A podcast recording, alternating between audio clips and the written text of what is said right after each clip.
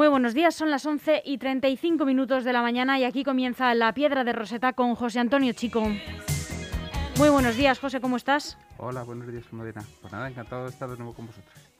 Lluvioso el día hoy. Lluvioso, lluvioso. Hoy día de paraguas. Hoy día de paraguas. He salido yo un momento a la calle y no llovía y cuando he vuelto para aquí para el estudio estaba diluviando. Sí, a, los que no nos gusta llevar paraguas, a mí no me gusta Uy, nada yo lo porque odio. Los, los pierdo en todos los lados, soy un desastre. Eh, lo cierto es que nos toca estar con el pelo pasado por agua todo el día. Todo el día, todo el día. Bueno, José, ¿qué tenemos para hoy? ¿Algún día, algún eh, tema que nos ilumine un poco este día tan gris? Bueno, vamos a mm, comenzar. Es que al final, claro, la actualidad puede, la actualidad nos lleva a, a, pues que lo que decíamos hace una semana y hace una semana parecía que era negro, pues ahora parece que es blanco. Y, y, no es que cambien de parecer las cosas, es que simplemente pues las circunstancias son eh, muy extraordinarias en este momento, vienen condicionadas con la, no solo por la evolución del, del virus, uh -huh. sino también por la evolución económica en los principales países, y eso nos lleva a que todos los temores que expresábamos, recuerdo la semana pasada estábamos hablando, uff, eh, hay una serie de ajustes y reformas pendientes para esto del plan de España puede, ¿no? Que parece muy bonito, una gran inyección económica, pero... Uh -huh. Pero bueno, que nos piden de Europa ajustes fiscales, ajustes en el mercado de trabajo, ajustes en el modelo de pensiones. Esto uh -huh. es complicado hace una semana tocó lo negro. Bueno, pues ahora toca lo blanco. ¿Y qué es lo blanco? Pues lo blanco es que de repente Francia y Alemania dan un acelerón y dicen, Chet, aquí hay que ponerse las pilas, vamos a presentar conjuntamente con España e Italia nuestros propios planes para que estén finalizados, para que estén entregados antes de final de mes. Claro, esto de repente pues es una sorpresa para todo el mundo. Dice, oh, esto parece que va en serio, parece que se acelera, que esto que iba despacito de repente tira. Hasta el momento, pues prácticamente casi nadie ha entregado sus planes. Los ha entregado Portugal, los ha entregado Italia hace muy poquito, hace breves días. España los entregaba ya. Y, y ya te digo, se han sumado Francia y Alemania de repente. Y dicen, ¿y, ¿y por qué? ¿No? ¿Por qué? Porque, oye, lo veíamos todo muy crudo. Incluso hablábamos el otro día ya no solamente de estas reticencias que habían puesto al tema de los ajustes, también se hablaba de, del, del problema que teníamos con el Tribunal Constitucional alemán, que igual los plazos se demoraban y tal. Bueno, pues, pues no, mira, lo que pasa es que no hay más que echar un vistazo allá afuera y ver qué pasa fuera de Europa uh -huh. y qué planes hay igual para reactivar la economía después del COVID. Y claro, nos encontramos con el ejemplo de Estados Unidos y asusta. Biden en 100 días, porque lleva 100 días solo, mm. ha dado una vuelta tremenda a la economía del país. No solamente por el aspecto de mejora sanitaria, que está muy claro, con una campaña de vacunación a tope. 100 que, millones de vacunas, sí, ¿no? Sí, Puestas. sí, o sea, es, allí parece que todo va funcionando muy bien. Bueno, de, de hecho, hecho, va a regalar eh, 6, 60 millones de vacunas de AstraZeneca que le han sobrado, creo. Sí, sí, sí, efectivamente, porque allí pues, ¿no? pues hay, todavía hay sectores que son muy reaccionarios, jóvenes de, de, la órbita un poco de Trump, del Partido Sí. Republicano, se niegan no a se ponerse vacunas, poner. especialmente también la de AstraZeneca, no lo ven nada claro y tal. Pero el resto de la población, lo cierto es que ha acudido de forma masiva, se han inmunizado, esto se ha notado, comienza a mejorar de una manera extraordinaria allí la economía, han metido un chute económico brutal, pero brutal. Claro, es que estamos hablando de que Estados Unidos va a invertir 1,8 billones de euros. O sea, tres veces lo que va a invertir Europa. Es que es una, una barbaridad. O sea, para, para que te- poniéndolo en perspectiva, en Estados Unidos se va a invertir en esta recuperación el 14% del Producto Interior Bruto. En España mm, vamos a invertir el 1,8% Ujú. del Producto Interior Bruto. O sea, a- España está al nivel del resto de países de la Unión Europea. Es decir, el esfuerzo que están haciendo allí económico es brutal. Ah, claro, ¿qué consecuencias tiene esto? Pues eh, mira, ahora mismo Estados Unidos ya está creciendo al 6,5%. Al 6,5%.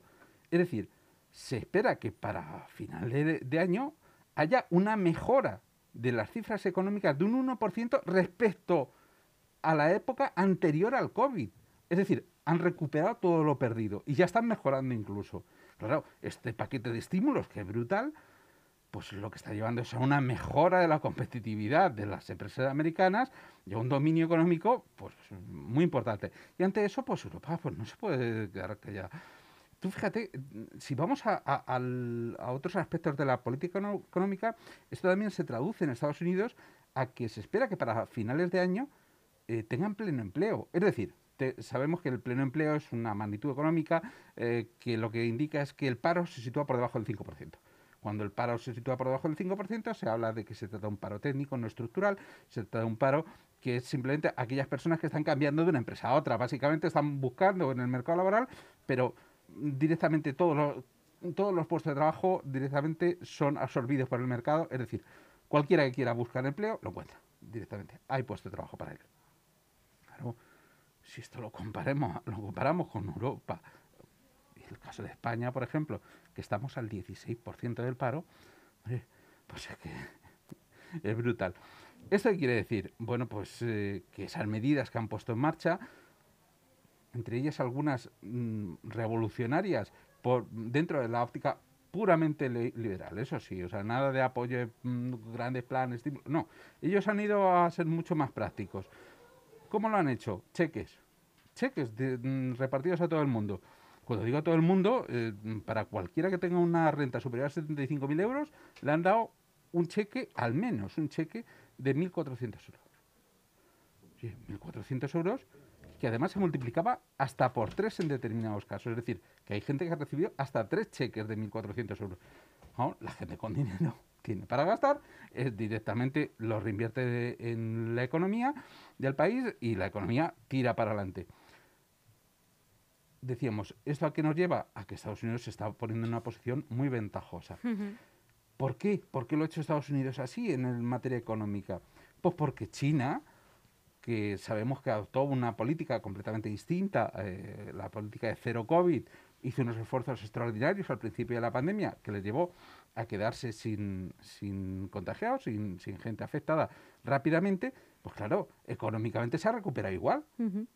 Se ha recuperado también mucho mejor que Europa. Y aquí estamos todavía pensando, si no vamos a otros países del mundo, en Australia, por ejemplo, también aplicaron el cero COVID, aunque allí lo tienen más fácil por el aislamiento geográfico, la menor concentración de personas, demográficamente se trata de un país que sabemos que tiene una concentración de personas muy inferior a la de cualquier potencia europea, pues lo, han llevado muy bien, económicamente va muy bien, y Europa tiene que tirar para adelante, tiene que tirar para adelante, y como tiene que tirar para adelante, pues dicen Francia y Alemania, vamos a tirar del carro. Vamos a tirar del carro, vamos a obligar a todo el mundo. Han llamado a Robato, han dicho fecha límite, final de abril. Es que después de esto, después de, entregar los planes, se presuponía unos dos meses para revisar los planes, más o menos, y luego, hasta que lo ratifiquen todos los parlamentos de todos los países europeos, pues todavía faltará. o se ponen las pilas uno o, o nos eternizamos, ¿no? Y bueno, pues eh, se han juntado Bruno Lemer, Olaf Scholz, eh, nuestra propia eh, ministra de Economía, Calviño, la ministra italiana de Economía, se han juntado y han dicho hay que dar una impresión de unidad, hay que tirar para adelante, las cuatro principales potencias europeas, vamos a tirar de la idea de esto va en serio, queremos planes y queremos ya. Y bueno, pues no solamente el tema eh, se trata de, este, de, estos planes eh, económicos dirigidos específicamente a las naciones. Por otro lado, eh, hay una inyección de liquidez en el mercado muy importante porque se emiten bonos comunitarios que va a permitir que los inversores que, quieren sacar cierta rentabilidad o al menos no perder dinero en, una situación en la cual sabemos que hay una deflación, puedan invertir en productos comunitarios. Y luego hay una creación de una red de seguridad de préstamos que lo que va a facilitar es crédito barato a todas las empresas que lo necesiten aparte directamente estos estímulos económicos en planes. Y esto, bueno, pues esperamos que efectivamente mm, empiece a surtir un efecto importante, pues hacia finales de año, como muy tarde al principio del año que viene. Pero es que si no, nos vamos a quedar muy, muy atrás. Por eso te decía que ha cambiado todo lo que veíamos el otro día. Uf, vamos a ver, parece que han dicho, no, no, no, no, vamos a ver.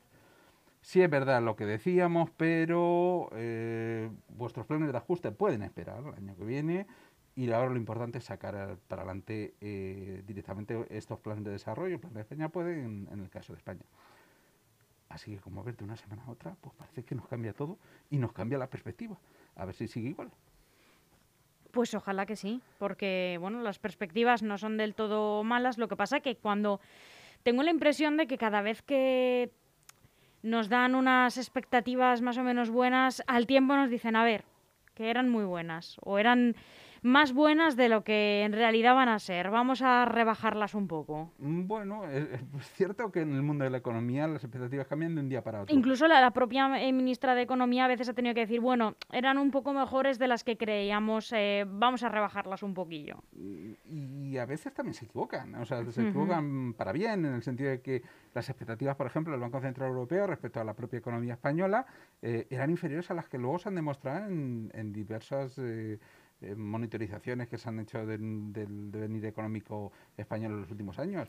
Eh, o sea que una cosa son las previsiones y otra lo que luego tira. Eh, yo me suelo fiar, a mí me gustan mucho los análisis económicos, algunos de los he traído del BBVA, que son muy buenos, mm, son unos análisis económicos muy bien fundamentados y rara vez se equivocan, pero incluso esos alguna vez nos han valorado por debajo de lo que luego ha ocurrido.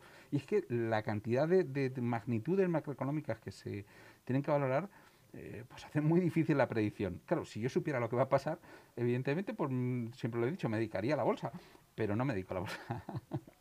José Antonio, y saliéndonos un poco también de, este tema, otro asunto del que yo creía que nos ibas a hablar en eh, los, los, programas que vienen, no sabía si en este o el siguiente, o es de este mega ERE que se va a hacer en, eh, en CaixaBank, ¿no?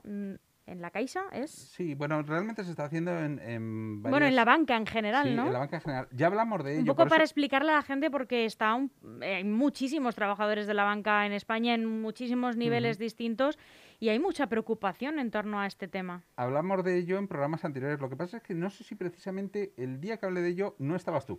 Pues puede, puede ser. Es que dedicamos un programa en el cual estuvimos hablando precisamente de, los diferentes recortes que se esperaban en, la banca. Y creo que estaba Jesús eh, aquel día. Y bueno, pues estuvimos comentando un poco esos recortes que se esperaban. Mm, casi siempre intento anticipar un poquito lo que va a ocurrir, pero vamos, si te interesa el tema, lo volvemos a traer el otro día. Es que no lo sabía porque ese día tuve yo que salir a trabajar eh, eh, otro, en otro proyecto y quizás me lo perdí. Y como sigue siendo algo de lo que hablar y hay mucha confusión, también lo veo en las redes sociales, sobre todo en Twitter, que bueno, es ese patio de vecinas gigantesco en el que, bueno, pues uno no sabe ya qué opiniones creerse, ¿no? pero sí es verdad que, que se habla, ¿no? Y hay como mucho descontento y mucha inquietud ¿no? con este asunto. Sí, es cierto. Es un tema complejo, eh, es un tema que además es, es, muy curioso porque realmente en España llevamos haciendo un ajuste en, en, la banca desde hace más de 10 años.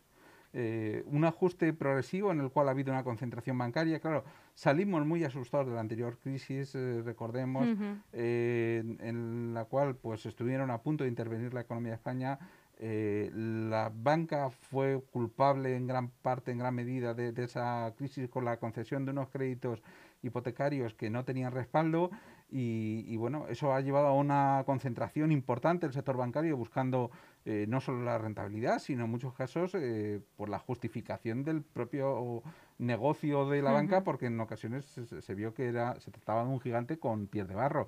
Había muchas cajas de ahorro, todo ese sistema bancario luego se ha reconvertido y continúa hablándose de concentración y llegamos a un punto en la actualidad en que efectivamente eh, pues nos encontramos como punteros en Europa mm, en relación al número de empleados eh, que se dedica para atender a los recursos poblacionales actuales de España. Es decir, cada empleado ahora mismo en España atiende a muchísima más gente que lo que se atiende en cualquier otro país de Europa, que es algo impresionante.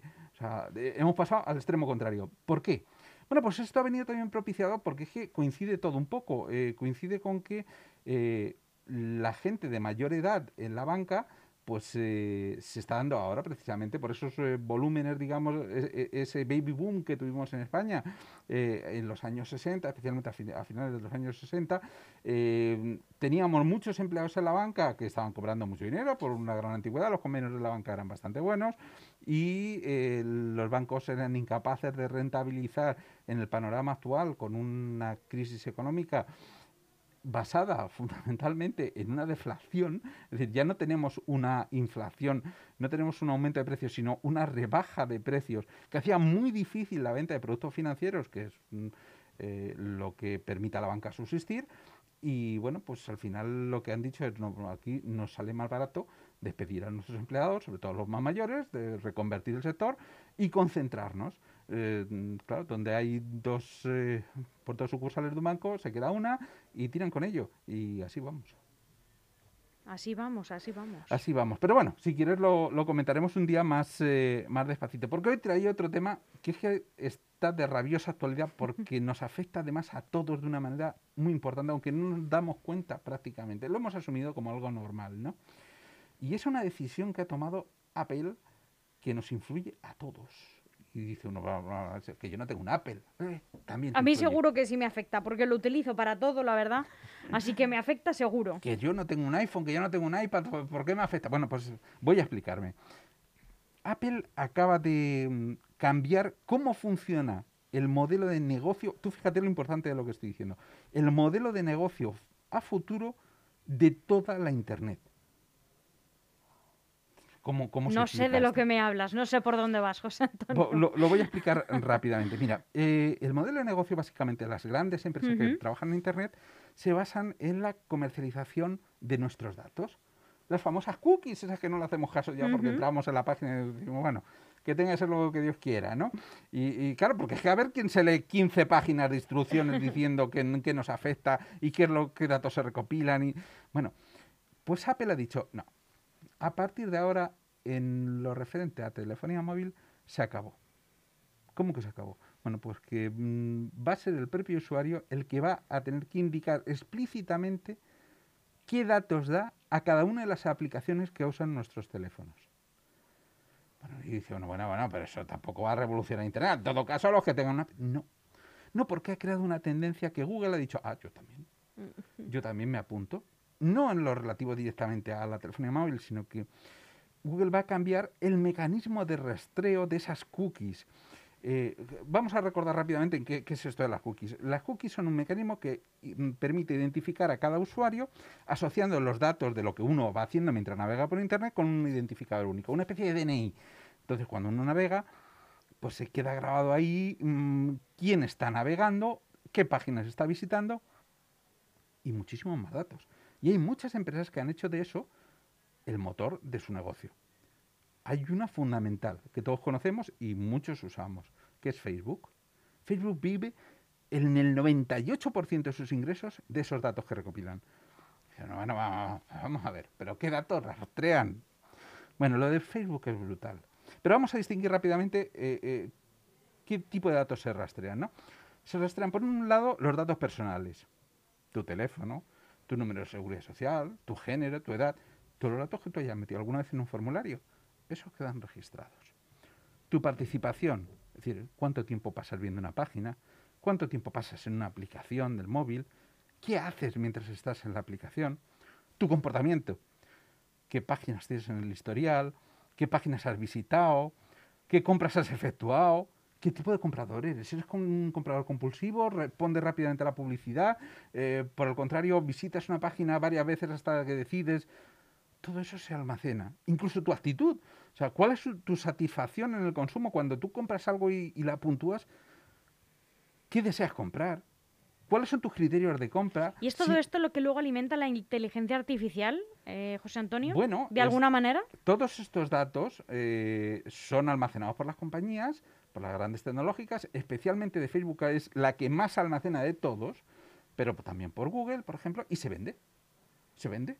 Nuestros datos se venden. Bueno, y, uno dice, bueno, pues, pues ¿cuánto, valen mis datos? Mucho dinerito. Bueno, pues tus datos valen un dinerito. Mira, vamos a ver. Así, esto no lo dicen las tecnológicas, pero se ha hecho un cálculo así por encima, ¿no? Y podríamos decir que cada usuario reporta a Google entre 40 y 50 dólares al año. No, está, nada mal. No está mal. Teniendo en cuenta todos los que somos, claro. En Facebook sería unos 20 dólares. Twitter un común 7 dólares, más o menos. Snapchat, por poner otra plataforma, 3 dólares. Bueno, pues eh, al final, claro, esto nos ha llevado a que hoy en día el 51% de todo el mercado publicitario vaya directamente a Internet. Porque permite una segmentación de datos brutal. Esto que los expertos en marketing llaman el funnel, que es eh, el embudo, eh, la manera de dirigir a, a, los usuarios a una compra determinada, se puede hacer perfectamente si tienes una segmentación precisa de los datos. Si sabes qué usuarios estarían interesados en el producto. Porque no puedes hacer una campaña masiva, cuesta muchísimo dinero mm, dirigir una campaña a todo el mundo. No, no. Tú buscas primero entre aquellos usuarios que sabes que van a ser los receptores de tu producto. Y cuanto más datos tengas de ellos, más fáciles. Por supuesto, si esos datos los alimentas una inteligencia artificial, te permitirá establecer patrones de consumo, perfiles mucho más ajustados, incluso te permitirá predecir qué impacto puede tener el lanzamiento de un producto.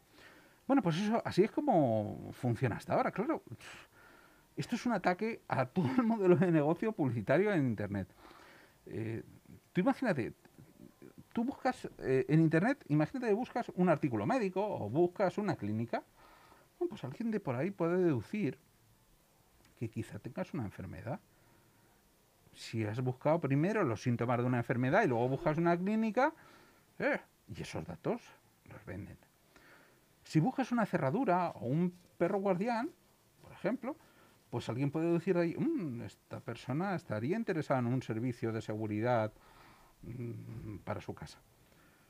Ya no te digo nada si te estás buscando o usas directamente una app de citas o compras un juguete sexual, por ejemplo. A partir de ahí podían deducir de ti muchos otros datos que dicen, este es un cliente potencial de estos productos. ¿De verdad nos gusta? Yo creo que no nos gusta ninguno, o sea, al vernos nos sentimos observados, porque cada vez más esta publicidad está tan, tan, tan, tan segmentada incluso hay estudios que demuestran que se puede perfectamente identificar a un solo usuario de Facebook a partir de seis o siete datos. Solo de seis o siete datos. Porque esos seis o siete datos cruzados nos sirven casi casi como un DNI. Y eso es de lo que se aprovechan las empresas. Tú fíjate, ironías de la vida, porque esto, esto lo inventó Facebook. perdón, lo inventó Apple. Apple inventó lo que llamó el mecanismo de identificación de usuario para el dispositivo. Esto fue en el año 2000. Y luego, posteriormente, bueno, pues, pues eh, empezó a vender esos datos como un aspecto complementario. En el año 2010, que empezó el temor a los, pues, todo el mundo, bueno, cuidado que esto de los datos y tal, durante unos meses eh, se decidieron Apple y, Google a parar. Dijeron, no, no, o sea, como no vamos a dar estos datos. Pues una, toda una rebelión. Toda una rebelión de los anunciantes que decían, no, no, no, yo quiero que los datos me los dejo como ayer. Que eso me permitió a mí focalizar mucho mejor los productos. En 2011 tu, pues dieron marcha atrás, introdujeron otro sistema que un poquito menos intrusivo. En el 2017 Apple dijo, bueno, pues voy a eliminarlo, estos marcadores y tal, en Safari. En el 2021 ha dicho, no, no, ya voy a eliminar por completo toda la información que nosotros dábamos asociada a cada dispositivo y que permitía focalizar 100% al usuario. Esto es una tremenda revolución. Al final, ¿qué es lo que ganamos con esto? Bueno, pues ganamos en privacidad, ganamos en que se va a acabar estos eh, perfiles psicológicos conductuales que nos hacían tan detallados, eh, se va a ganar el que vamos a tener que dar de verdad un consentimiento para que una aplicación pueda explotar nuestros datos, porque eso de... Bueno, yo acepto todo lo que venga, ¿no? que es lo que uno le da, dice, sí, sí, sí, tú continúa que me... Claro, al final es una forma de esquivar la ley. Tú realmente eh, lees, te pide la aceptación, pero no puedes negociar. A ti no te permiten decir, bueno, pues este dato sí lo doy y este no. Mm, Apple realmente lo que está haciendo es devolverte el control de tus datos.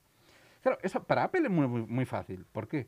Porque su negocio básicamente no se basa en vender la publicidad. Se basa en meter el clavo, en ganar mucho dinero con los productos que te vende. Pues te lo venden a un buen precio, sin duda.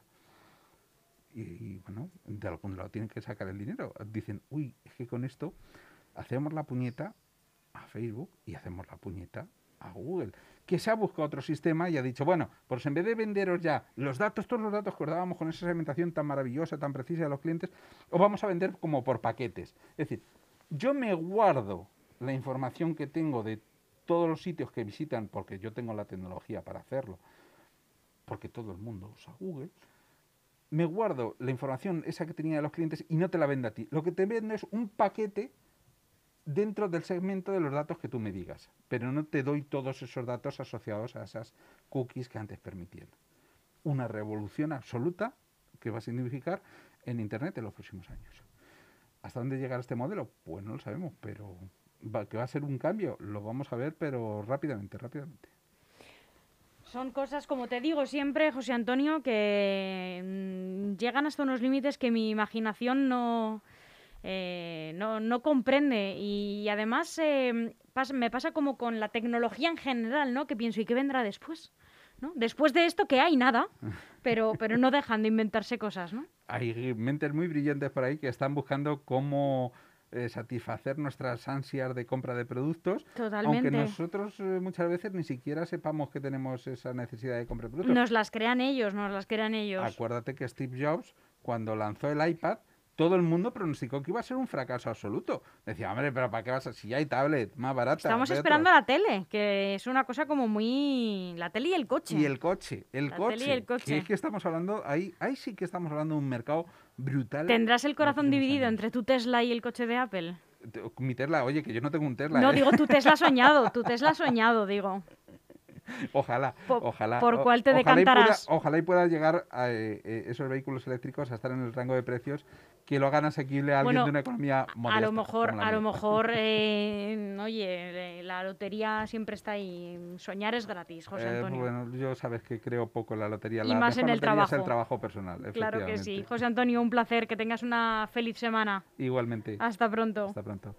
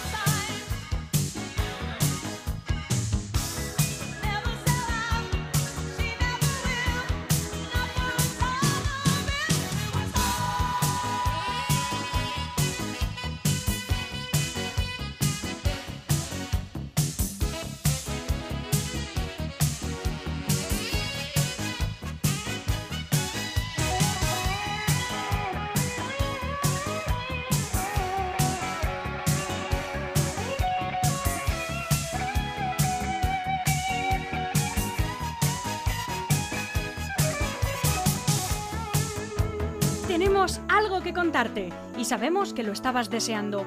Por fin LGN Radio suena en FM. Sí, sí, como lo oyes y como lo vas a oír, sintoniza el día 92.2 de 11 de la mañana a 2 de la tarde y escucha la mejor radio de la Comunidad de Madrid, la radio que hacemos desde el corazón de Leganés. Música, actualidad, política, entrevistas y el placer de acompañarte cada día. LGN Radio 92.2. Sintoniza con nosotros.